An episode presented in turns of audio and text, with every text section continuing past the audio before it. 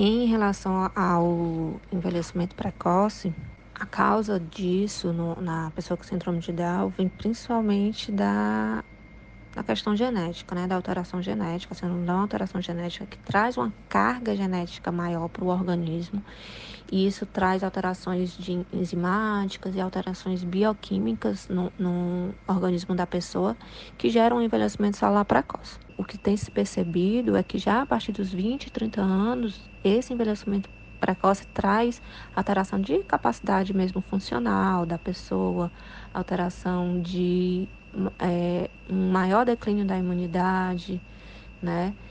É, alteração de hipotonia, de tônus, dificuldade para se locomover, né?